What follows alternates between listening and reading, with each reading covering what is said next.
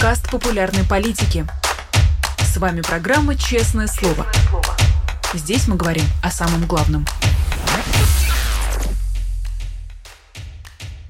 Приветствую всех тех, кто смотрит канал «Популярная политика», всех, кто любит программу «Честное слово», приветствую. Особенно с вами Дмитрий Низовцев. В ближайшие 45 минут мы будем общаться с очередным гостем нашей программы. И всегда мы рады, когда получается ретранслировать какие-то ваши вопросы, задавать их. Не потому, что у нас своих вопросов нет, у нас своих вопросов с запасом, но всегда приятно, когда у нас еще интерактивный эфир, поэтому свои вопросы можете нам отправлять, мы их будем с удовольствием задавать. Платные вопросы будем задавать еще и с еще большим удовольствием так что не стесняйтесь. А гость сегодняшнего нашего эфира – это адвокат Илья Новиков.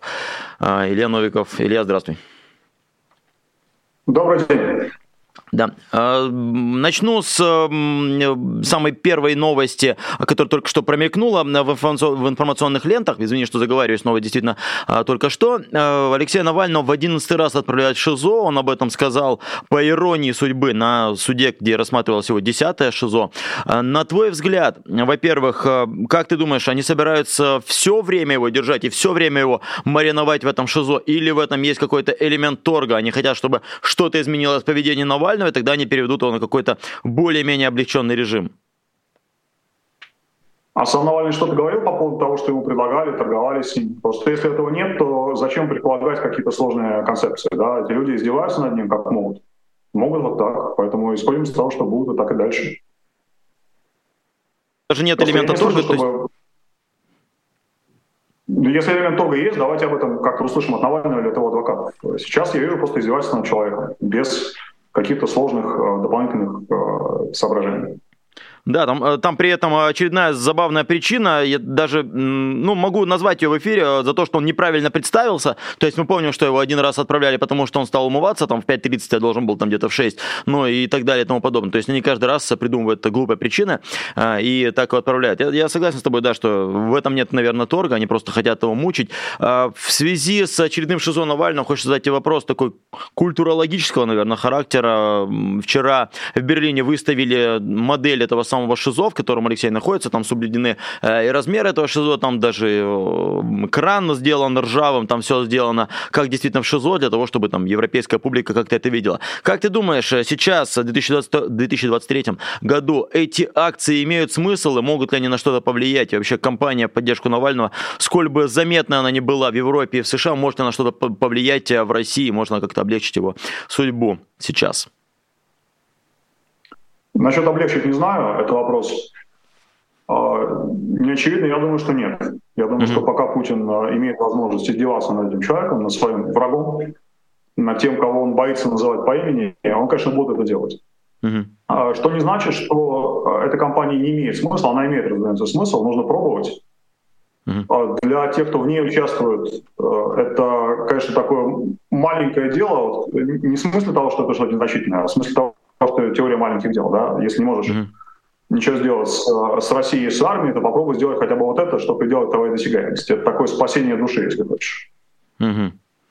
Но то есть... Э, мы ведь понимаем, э, да, я просто закончу мысль. Мы ведь понимаем, mm-hmm. что любая, любое втыкание палки и, и шерудение этой палкой в том, что Путин до сих пор держит как, как такую одну кучу, да, как такую свою стабильность и как основу своей власти, это в принципе не бесполезная история, потому что мы не знаем, какая из этих палок в итоге там что-нибудь неправильное порвет. Да? Mm-hmm. А у Путина есть вот э, там, помимо одной большой опоры, которая является эта война, да, куча всяких маленьких опор. Потому что у него есть его ГУЛАГ, в который он может посадить кого угодно, что он может э, там не просто держать человека по закону писанному, а издеваться над ним вот такими креативными способами, что каждый должен примерять на себя, и никто с этим ничего не сделает, и никакая поддержка не поможет, э, и бойтесь, пожалуйста, вот это. И в этом смысле, да, когда есть человек, который этого не боится, когда есть человек, который показывает, что э, и со всем этим тоже можно воевать, и есть куча других людей, которые поддерживают его извне и помогают напоминают об этом, в том числе европейской публике, которые, конечно, очень полезно увидеть изнутри, что такое российская шиза. А, я не могу сказать, что вот у нас, да, есть четкий план, что дело раз, дело два, дело три, будет хорошо. Но если не делать совсем ничего, то, то ничего не будет. Поэтому э, вот в таких терминах, да, нужно, не нужно, да, конечно, нужно. То есть... А, потом, может быть, да, спустя 10 лет мы поймем, что вот это и был ключевой момент. а может быть ключевой, может что-то другое. Просто сейчас из, из нашего текущего времени мы это не увидим и не поймем никак. Поэтому каждый должен делать то, что считает правильным. То есть, и, э... и чувствует, что это имеет смысл. Извини, пожалуйста, совершенно не хочу тебя перебить, просто не, не вовремя понимаю, когда, когда закончена речь, и поэтому да, бывает там э, вставляю свои слова какие-то. А, то есть, если я правильно понимаю, что, возможно, ни, ни на что не повлияет то, что делается, но ничего не делать тоже нельзя, потому что, может быть, сработает это, может, сработает другое. Где-то там слабое место найдется, и нужно его протукивать, в конце концов. Во-первых, да, но, но Навальный, кроме всего прочего, еще такой важный рычаг. То, что сейчас фильм о нем номинирован на Оскар, то, то что сейчас э, просто разговор о Навальном, это уже разговор понятных терминов. Потому что если ты, ты не можешь с э, людьми, которые не живут этой войной, не живут проблемами России, ты не можешь с ними говорить с нуля каждый раз. Mm-hmm. Потому что такой благополучный европейский бюргер, который до того, как у него там ценник на газ подорожал, да, или до того, как ему сказали, что там в его стране арестовали какого-то русского шпиона, для него Россия это что-то такое далекое, где-то там на, на слева, справа карты, да, и, и не очень понятно. И Навальный ценен для а, вот этих усилий, подрывающих а, власть Путина и, и снижающих шансы на то, что он сможет в этой войне достичь чего-то, чего он хочет. Навальный такой важный рычаг, это точка приложения усилий. Потому что если ты можешь с человеком говорить ты произносишь фамилию, которую он знает. О, да, это тот русский, на котором издевается Путин, которого он хотел убить а, и который разоблачал коррупцию. Да, да, я понимаю, кто это такой. Вот, понимаю, кто это такой, можно начать более успешный разговор, чем с «Здравствуйте, не хотите ли вы поговорить о Алексее Навального?» да, Как свидетели Иеговы стучатся в дом. А, и обычно диалог у них, в общем, заканчивается захлопнутой дверью. Вот Алексей Навальный такая нога, вставленная в эту дверь. Ты уже, уже найдется много людей, миллионы людей, да, которые услышав эту фамилию, эта дверь не захлопнута, по крайней мере, услышишь твою следующую фразу. с этого ты можешь продолжать этот разговор. Это важно. А такую на, на зыбку, возможно, почву вступлю. Э, знаю, что Сейчас у украинцев э, порой неоднозначное отношение к Алексею Навальному, э, то есть э, многие припоминают ему какие-то неосторожные высказывания, многие говорят, да вот там, если придет нормальный президент будет у России, то у России будет все нормально с армией, и они там еще больше будут воевать за Крым и там за какой-то Донбасс. На взгляд тебя, как человека, который живет в Киеве, много ли таких людей, которые там относятся плохо к Путину, но и Навального тоже не переваривают? Или это на самом деле такая твиттерская, фейсбучная погрешность и не больше? Нет, это вполне устойчивый тренд. Если, если украинец вообще что-то слышал о Навальном, то, скорее всего, он слышал фразу «Крым не бутерброд» и считает, что это такой русский, который... Ну, кто-то считает, что это просто человек, который поддерживает аннексию, да, кто-то верит в эти теории безумные, что если бы был вместо Путина Навальный, то было бы еще действительно хуже, потому что было бы меньше коррупции, была бы более сильная армия. Угу. А, это не очень важно, потому что на самом деле Навальный не влияет на жизнь украинцев, а украинцы не влияют на жизнь Навального. Они вполне себе могут существовать в параллельном режиме, хотя война, конечно, это многие вещи переплетает, но не эти. И в этом смысле а, поддержка здесь, в Украине, Навальному, ну как, поддержка, наверное, любая нужна, да, но она совершенно не критична. От, а, от того, как уговорит украинская армия и насколько быстро закончится режим Путина, зависит шанс Алексея на выживание – но не от настроения украинцев, украинской публики. И э, поэтому я, я вижу эту тенденцию, да, я не сказал, что она неоднозначна, она вполне однозначно негативная. Навального здесь, в Киеве, не любят, и в Украине не любят. Но, и богу, это не очень важно. Ни для жизни здесь, ни, ни для Алексея. И тратить какие-то усилия в разгар войны на то, чтобы переубедить людей вот именно в этом отношении. Но когда меня спрашивают люди, которых я знаю лично, да, вот что ты думаешь об Алексее, я говорю, что я не думаю, что это хороший человек, смелый, правильный, а, но как-то вот нести это в массы, да, и добиваться, чтобы люди с этим соглашались, я, я не вижу большого смысла. Украина сейчас борется за свое выживание, да, и это выживание а, поможет Алексею в любом случае, даже если, если бы он был против, да. А, есть масса людей, там, типа каких-нибудь таких ядреных путинцев, да, или даже каких-нибудь более сумасшедших людей, которые сейчас сидят в тюрьме, потому что по разным причинам в России, да. Кто-то по вещам связан с политикой, кто-то не связан с политикой напрямую. Но парадоксальным образом даже этим людям победа украинской армии принесет облегчение. Даже если не, не в виде немедленного выпуска из тюрьмы, то, по крайней мере, в виде разрушения той, той тюремной системы, которая с Путиным связана неразрывно. Поэтому любят они Украину, не любят они Украину, победа Украины в любом случае поможет. Э, вот так это устроено. А развивать длинно эту мысль о том, что было бы, если вместо Путина был Навальный, разумеется, не было бы этой войны, в первую очередь, да, и не было бы аннексии Крыма. Поэтому вот этот тезис о том, что была бы война, но была бы на более выгодных для России условиях, это совершенно безумная теория заговора из разряда плоской земли. Это не работает и никогда не работает. Соглашусь, соглашусь с тобой. И продолжаю эту тему, о чем думают сейчас киевляне и украинцы, хочется такой вопрос задать.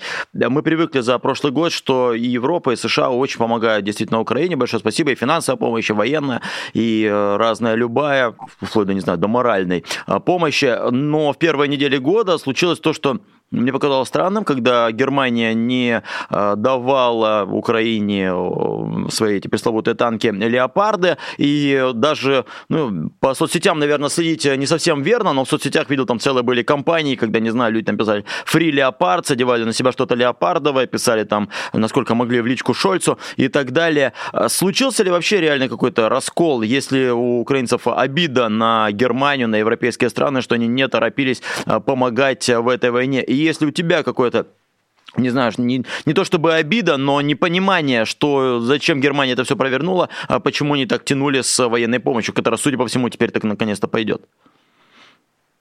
Ну, я считаю, что понимание у меня есть. Я, конечно, могу ошибаться. Угу. А, но обиды, конечно, нет. Потому что вот эта позиция что нам все должны, она очень инфантильная. Я понимаю, почему у людей происходит такое в голове. Вообще-то война, а, она никого не сделала более психически здоровым. Да? Хм. Э, никто из нас сейчас, спустя 11 месяцев, не, не, не чувствует себя лучше, чем, чем тогда. И э, в говорит боль, люди говорит страх, люди говорит неуверенность, и они эту неуверенность и, и боль и страх готовы выплеснуть в самые разные эмоции, да, в обиду на людей, которые дают им много, но не так много, как могли. О, очередная тревога пошла. Только что сейчас была, была первая тревога на 2 часа, вот была пауза буквально там на, на 20 минут, сейчас пошла следующая.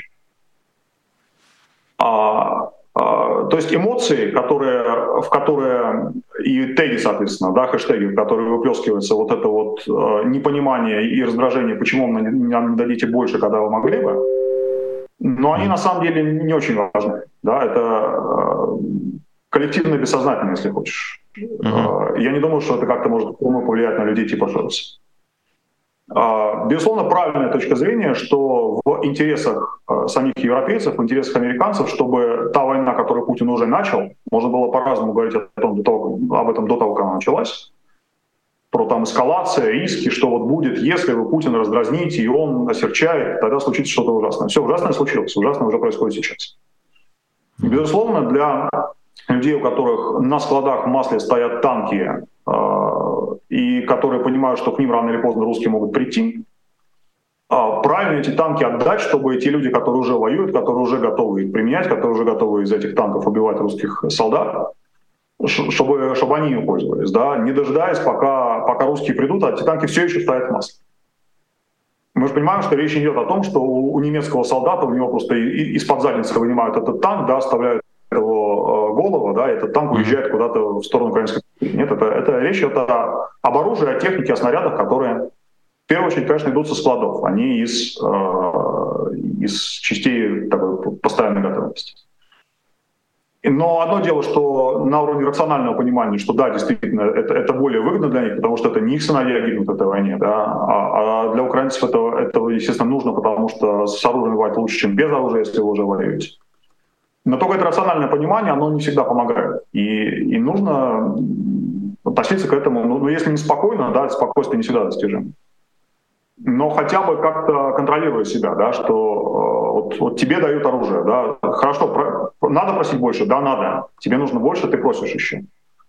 Но ждать, что тебе вот прямо сейчас принесут, а если принесли мало и недостаточно быстро, то вот надо топнуть ногой и, и, и показать, как ты на это обижен, да, но так не работает просто.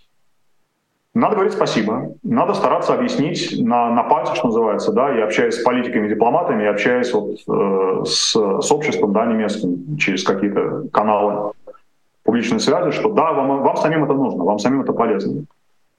И нет, э, ваши риски, что, что Путин придет с войной к вам, они от этого не увеличиваются, а уменьшаются, от того, что это оружие даете. Но только делать это нужно спокойно и без, без надрыва, что называется.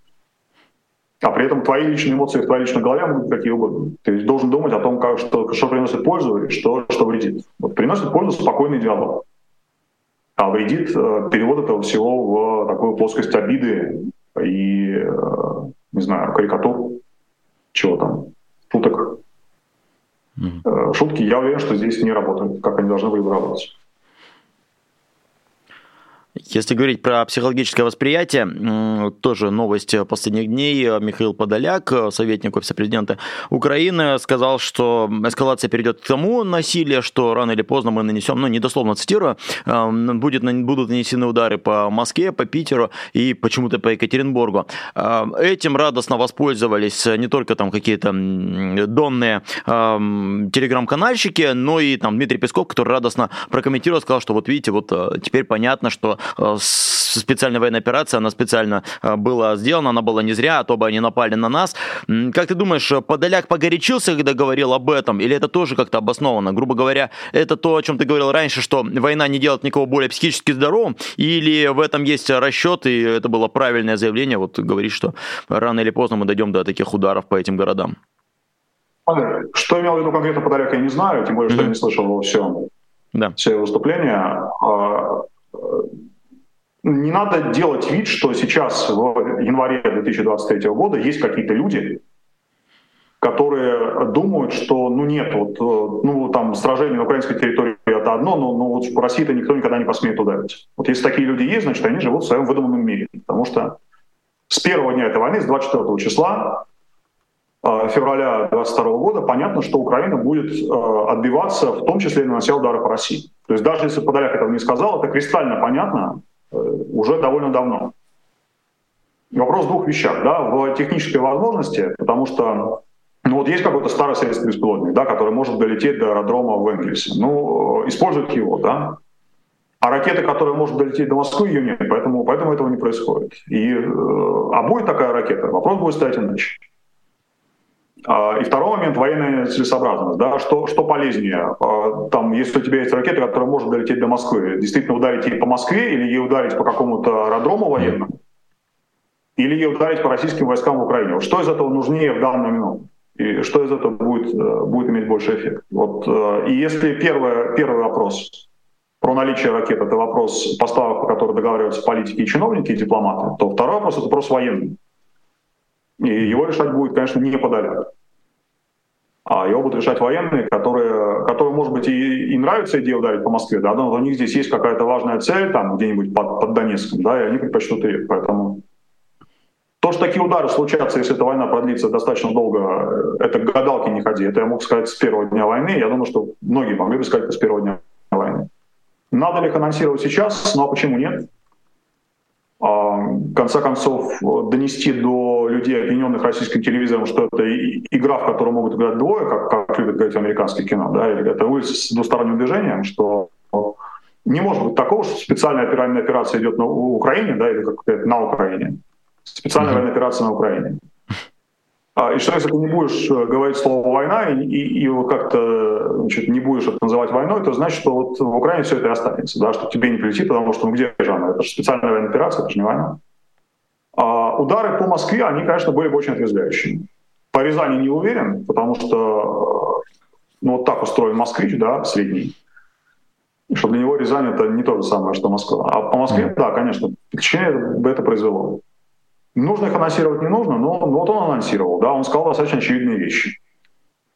А, я бы хотел другое заметить, что с прогрессом этой войны, по мере того, как она развивается, а, вот как говорят, что когда Бог хочет кого-то наказать, он лишает его а, разума. Да, и там еще говорят, что бойся своих желаний, они, они могут осуществиться. Вот те вещи, которые в начале этой войны, накануне этой войны говорились российскими пропагандистами и всякими говорящими головами типа того же Медведева говорились э, с пониманием, что ну да, я сейчас вру для того, чтобы сказать это обществу, э, там все все понимают, да, но вот я должен сказать эти вещи, потому что неправильно.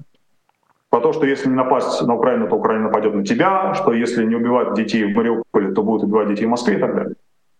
То, что для России это вопрос выживания, а не захвата территории вот эти вещи, которые были враньем в начале войны, они волшебным образом потихонечку становятся правдой.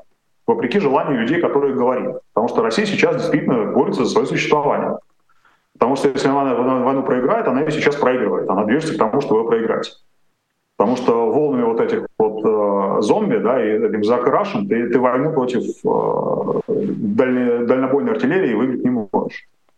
Если Россия эту войну проигрывает, она может легко перестать существовать. По крайней мере, как одна страна. Да? Она будет там, развалиться на куски, будет называться как-то иначе.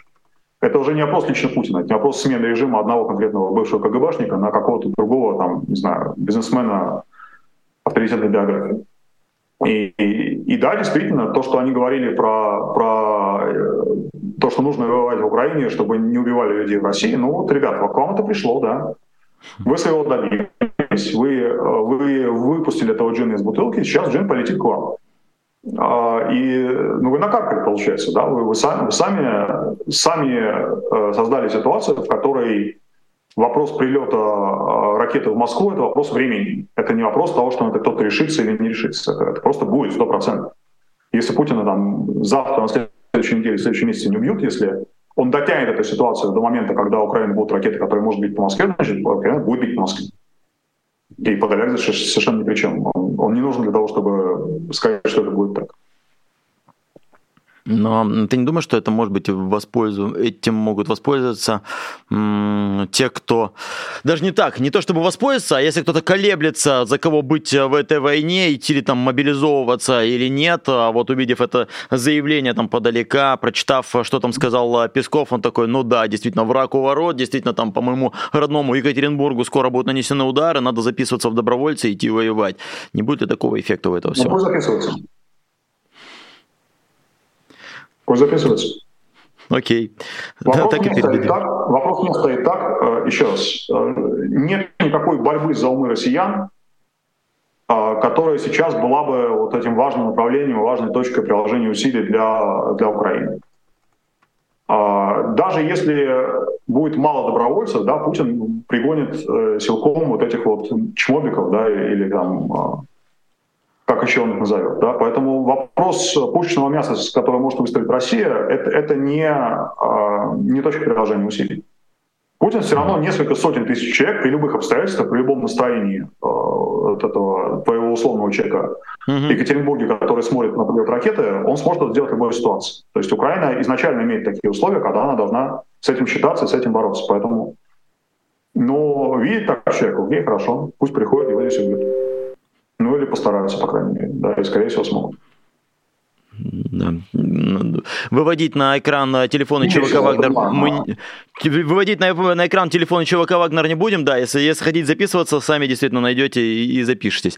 А, вам, вам найдется там работа, те, кто действительно хотят из условного Екатеринбурга. А, еще такой вопрос, если говорить про тех, кого отправляют на фронт, забревают а, насильно, а есть и такие, много обсуждается, что в ближайшее время может быть запрет на выезд из России. Он принимает там разные формы, то просачивается информация про то, что надо будет заранее записываться, если хочешь границу пересекать, кто-то говорит, что просто с 1 марта не будут выпускать из России. Ты веришь в такие меры? Способны ли они сейчас, тем более, что это обсуждается уже на уровне э, депутатов Государственной Думы, и э, намного ли это повлияет в нынешней ситуации? Я абсолютно верю в то, что такое будет, причем совершенно не важно, что говорят депутаты. Mm. Я понимаю логику журналиста, для которого депутат что-то такое сказал, да, и это само по себе новость. А, но, но я не готов сам этой логике воспринимать окружающий мир. То, что э, Россия будет закрывать границы на выезд, вытекает просто из логики развития событий, а не из того, что кто-то сказал. А mm. когда это кто-то говорит, это не значит, что у него есть какой-то инсайт или там он посвящен в какие-то дальние планы. Да? Он говорит, потому что это витает в воздухе, а, а депутаты сейчас, а, не имея никакой реальной власти, да, не, будучи машинками для нажимания кнопки, единственный способ как-то отличиться и потом с депутата может перейти в какую-то более осмысленную позицию типа министра – это быть на слуху и что-то такое говорить. Поэтому говорят они это, эти вещи, более дикие вещи, которые не всегда воплощаются потом в законы, просто потому что им кажется, что это для них полезно. А Россия будет закрывать границы, это совершенно понятно. Это даже сейчас это работает на уровне фейс-контроля. То есть у тебя есть все основания выехать, ты приезжаешь на границу, к тебе к чему-то придираются, заворачивают назад, да, в мягком варианте. Ты, может быть, проедешь на соседний пограничный пункт, где ситуация будет чуть другой, там, да, и, и у человека будет какое-то другое настроение. Тебе спокойно поставят штампик, пропустят, и, и ты уедешь. Но э, это к что центральной команды нет. Как только центральная команда будет даже на уровне такого негласного телефонного распоряжения «давайте-ка прикройте», вот этот режим фейс-контроля превратится в режим закрытой границы моментально, да, без всякого оформления этого каким угодно документом. А на блокпосту таком-то, то есть на пограничном переходном пункте таком-то, да, технический перерыв, а на соседнем санитарный день, а соседнем что-нибудь еще. А Шереметьево какая-нибудь тревога, потому что заложили бомбу, а в Внуково что-нибудь еще. И ты удивишься, насколько легко это может э, начаться, там, да, потом уже задним числом это дооформят или прикрутят к этому какой-нибудь э, там какое-нибудь постановление правительства о, о временных, э, исключительных, ограниченных мерах по упорядочиванию, улучшению порядка контроля пересечения границ, да, который будет э, названием фактически такого висящего на границе замка. Да, легко, совершенно легко. О чем, собственно, спорить. А, при этом, если остановиться на теме про депутатов, которые там просто говорящие, говорящие, не будем говорить кто, но в то же время есть выдающиеся персонажи вот на, на этом уровне. Это, правда, не депутат, но сенатор Клишас и депутат, кажется, сейчас он депутат, а Павел Крашенинников. У них там бывают инициативы, а, которые получают какое-то воплощение, ну, не, не просто они вбрасывают, как условно Милонов, а действительно у них там какие-то, судя по всему, перспективы есть, и они сначала что-то предлагают, потом это аккуратно принимается. И вот э, Клишас э, на днях сказал, что у нас будут какие-то меры ответные на то, что конфискуют и арестовывают имущество людей э, в Европе наших. Вот мы сейчас собираемся арестовать имущество в России. Эта инициатива тоже там получает какую-то поддержку Вячеслава Володина. Извини, что играю в такие прогнозы, это последний раз за сегодня сегодняшний эфир, но на твой взгляд, они действительно способны сейчас заморозить и активы людей, которые находятся в России? То есть, если кто-то, не знаю, уехал в другую страну, ему лучше не иметь счет в России, не иметь в России э, ничего. Ну, я просто к тому, есть ли у них какие-то пределы, потому что в какие, какие времена мы не жили, но до такого они не доходили. Дмитрий, а вот давай просто посмотрим на руины Мариуполя. И, в принципе, не будем задавать вопрос, а, а могут ли они, решаться ли они, там, посмеют ли они сделать что-то. Да, они решатся и посмеют все, что угодно. Конкретно Клишес и Крашенинников — это два умных негодяя, которые понимают, что у них больше нет плана «Б». Потому что всю дорогу вот до начала этой войны, и даже, может быть, до ее середины, да, а, у всех этих людей были какие-то запасные роддомчики. Были планы «Б», были какие-нибудь там дочери, внучки с какими-нибудь паспортами, куда можно было в случае чего сдреснуть и и там доживать свой век, э, там, затягивая до невозможности суды по экстрадиции, если они вообще будут, а может быть про тебя и забудут. Такое, такое большинство них был план. Сейчас этого нет. То есть они понимают, что да, они могут как угодно надуваться, они могут сдвигать брови очень грозно. Но заканчивается Путин, их либо убивают, либо сажают в тюрьму, либо и то, и другое. Там, да, грабят как минимум. То есть отнимают вообще все, что у них есть. Mm. У них, у их детей, у их внуков, э, жучек, там, да, э, бабок, дедок и прочих. И, и они живут вот с этим осознанием. Поэтому давай не как-то не, не заглубляться слишком сильно в вопросы того, что происходит у них в голове. Они живут в постоянном страхе. Они как, как бесы в Библии да, веруют этой вещи. Они понимают, что конец приближается, что он э, наступит скорее, чем им кажется. Но если они как-то сменят направление да, и как попробуют играть назад, он просто наступит быстрее. А выхода никакого нет. То есть твой конец э, печальный наступит либо раньше, либо позже. Вот они его как могут оттягивать. В том числе занимаясь, продолжая заниматься вот тем, чем мы занимались до войны.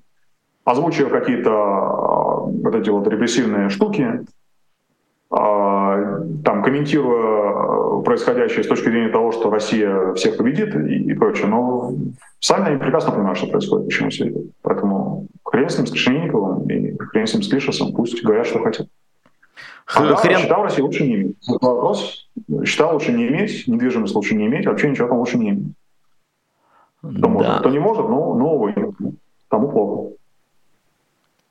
Согласен про с фразой «хрен с Клишесом», но тем не менее хочется уточнить. Я правильно расслышал, что он сейчас, э, на твой взгляд, находится в страхе? Потому что когда видишь его какие-то интервью, его какие-то заявления, более вальяжного человека не найти. Он э, всегда такой раскайфованный, он всегда такой э, спокойный, и кажется, что ну, он-то как раз, если даже ему какая-то опасность грозит, то он думает, да я в Москве, там, да, до нас не доберутся, да все у нас будет хорошо. Думаешь, вся эта клика, они уже в панике?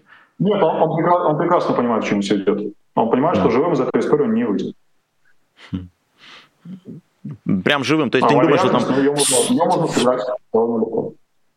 Э, ты говоришь прям живым, то есть... Я, вальяжно, да, а, а, а у меня, в общем, у меня здесь воздушная тревога в Киеве.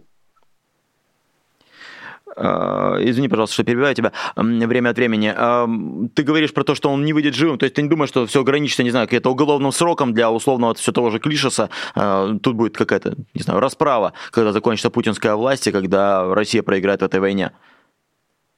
Ну, расправа точно будет, причем свои до них доберутся раньше, чем чужие. Угу. Но просто тут кому как повезет, да.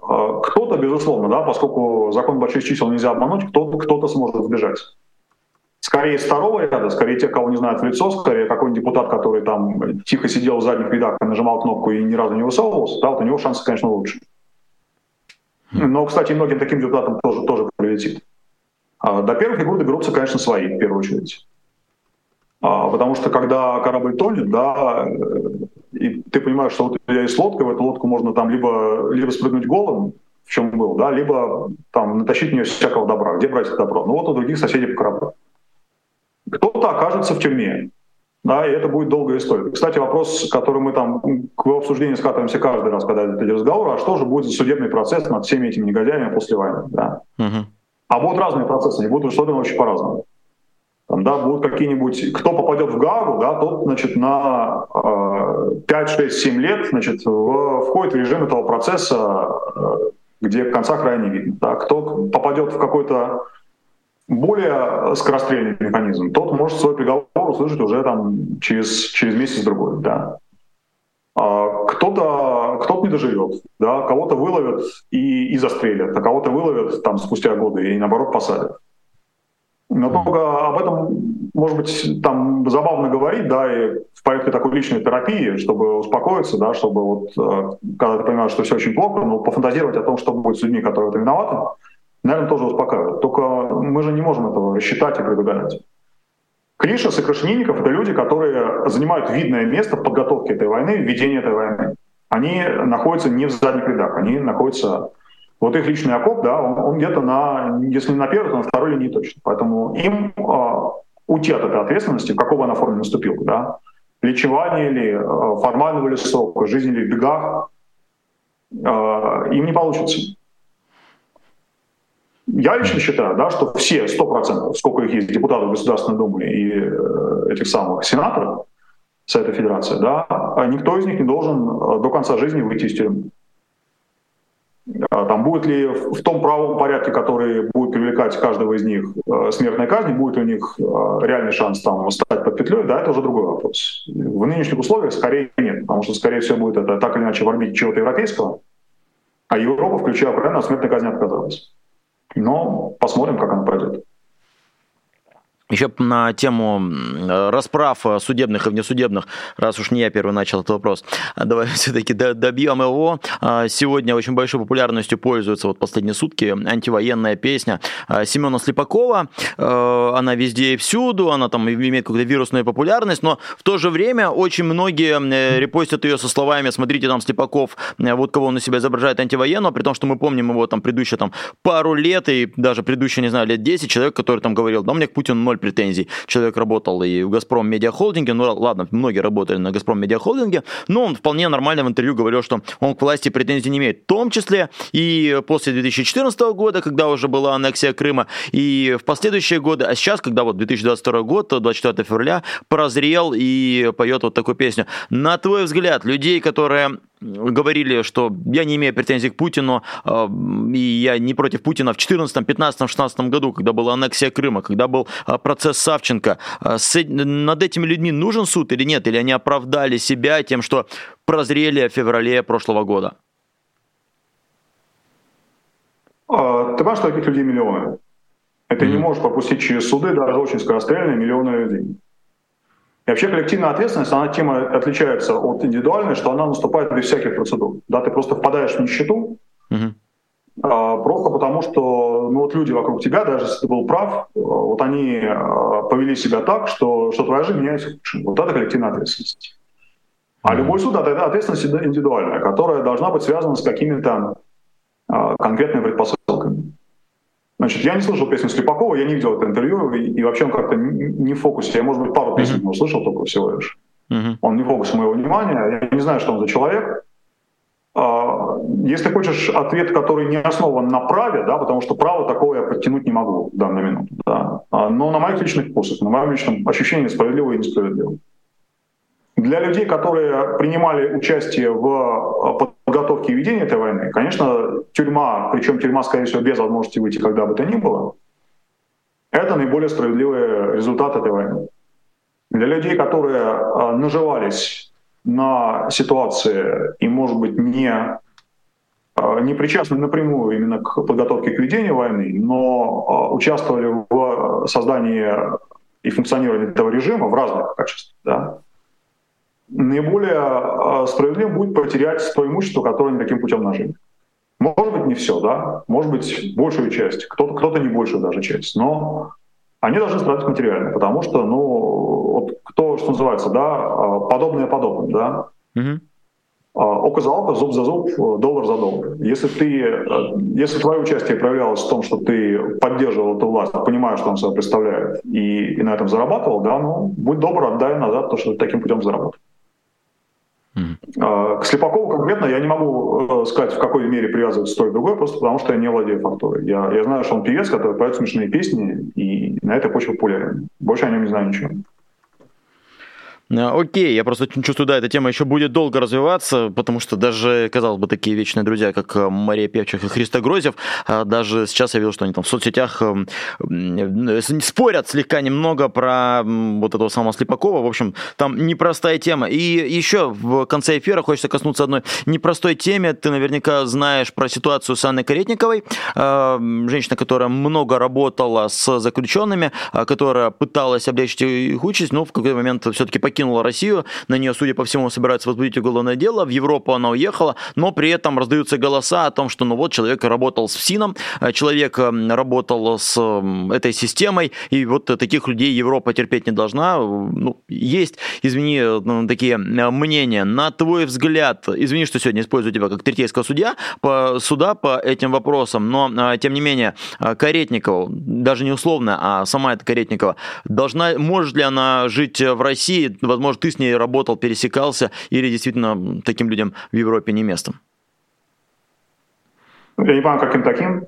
Потому что я знаю Каретику, я не знаю, что такое условно Каретику, я знаю только конкретная Анна Каретикова. Да, я ее имею в виду. А, ну, это человек, который... Не все Иван Кашник, а именно она. Работал, да, работал в системе московского ФСИНа и а, несколько лет, там, наверное, сколько, 7-8, больше, а, занимался смягчением участи тех, кто сидит в московских судах в первую очередь, да, на уровне поиска лекарств, на уровне э, какого-то э, призыва совершенно озверевших вот этих финских начальников э, к порядку, даже в том, что в их понимании является порядком. Потому что на человека можно издеваться, вот как в случае с Навальным, мы с этого начали разговор. Да. На нем можно издеваться как бы по правилам, а можно как бы по беспределу. Да? Вот она э, поклала какие-то невероятные усилия на то, чтобы беспредела было меньше, и страданий было меньше. Поэтому какие к ней могут быть претензии и в чем они могут выражаться, у меня в голове, в принципе, не укладывается. Есть никакой не третейский судья, просто человек, который знает. Uh-huh.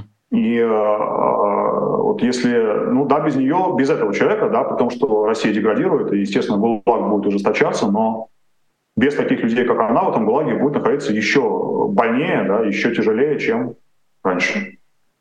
А должна там ей Европа что-то не должна, да, ей э, Анне Каретниковой должно человечество как минимум, да, а, значит, не, не Европа, так кто-нибудь другой найдется, кто, кто это признает.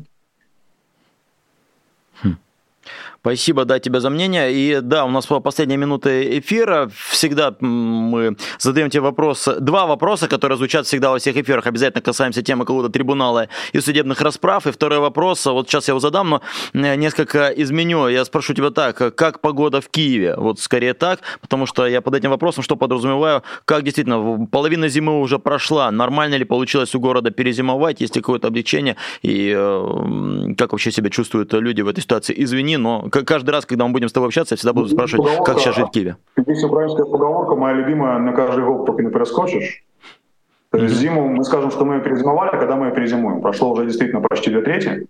uh Нам очень повезло то, что зима оказалась э, теплее, сильно теплее предыдущей. То есть если бы те же самые удары случились в зиму 21-22 года, когда были жесткие морозы, когда Днепр замерзал в какой-то момент, э, было бы намного хуже. Сейчас, ну, попроще. А, там последние недели, например, была в основном плюсовая температура. Сейчас она ну, находится на грани нуля. И понятно, что это огромная разница. На, на, какой, на фоне какой температуры у тебя происходит блэкаут. Даже если это блэкаут, который длится а, ну, там немного, да, сутки, двое, трое, да, это не, не то, что там месяц, месяцами жить без отопления, но все равно в масштабах Киева, в масштабах миллионного города это а, огромная разница. Киеву пока э, постучать по дереву, да, а, но с погодой повезло. Что будет дальше, увидим. Нам еще февраль пережить. Февраль простым месяцем не будет ни при каких условиях. Этого, по-моему, никто не ожидает. В феврале будет тяжело, но потом будет весна, потом начнется второй год этой войны. Ну, будем надеяться, что и последний. и для Путина последний тоже. Спасибо тебе большое. Илья Новиков был гостем программы «Честное слово». Спасибо за честные ответы. И спасибо вам, что присылали вопросы. Некоторые из них я действительно задавал. И зачитаю напоследок пару сообщений от наших спонсоров «Добрых людей». Татьяна Зинькова перешла на уровень новичок. Мы ее с этим поздравляем. Юлия Швабович, наш постоянный зритель и автор самых креативных и интересных вопросов, присылает 25 польских злотых и пишет, что из опыта правозащиты могу сказать, что огласка никогда не делает хуже. Может не сделать и лучше, но если есть возможность говорить, надо говорить. Это было э, комментарий к одному из первых вопросов, извините, который прозвучал сегодня в нашем эфире, не буду повторять этот вопрос, эм, имеет смысл, если вы не посмотрели наш эфир сначала, перемотать на начало и понять, к чему Юрий Шабович этот вопрос задает. Отдельно хочется, помимо двух вышеупомянутых людей, также назвать наших патронов. Не смогу назвать их всех, но на экране сейчас все эти имена пробегут. Для тех, кто не знает, вот есть такое волшебное приложение под названием Patreon, и там можете становиться спонсором нашего канала, или как это правильно, любовно называется, патроны. Можете всего канала канала спонсировать, можете спонсировать определенные рубрики и выпуски. В любом случае, ваши имена окажутся на экране. Э, от Нины Рон до Дениса Шишкина, от Адыгея против войны до э, Персидский и так далее и тому подобное. Все эти люди на ваших экранах. Вы тоже на экран можете попасть, став нашим патроном. Спасибо, если вы уже патрон наш. Спасибо, что смотрите программу «Честное слово». Одной программы «Честное слово» интересно сегодня не заканчивается на канале «Популярная политика», потому что через час и 10 минут в эфире будут э, Ирина Альман и Дмитрий Низовцев. В эфире «Популярной политики» будут вести вечерний стрим. Дмитрий Низовцев – это я, поэтому я не прощаюсь с вами, а говорю вам до свидания и даже до скорого свидания. Еще увидимся. Вы слушали подкаст «Популярные политики». Мы выходим на Apple Podcast, Google Podcast, Spotify и SoundCloud. А еще подписывайтесь на наш канал в YouTube.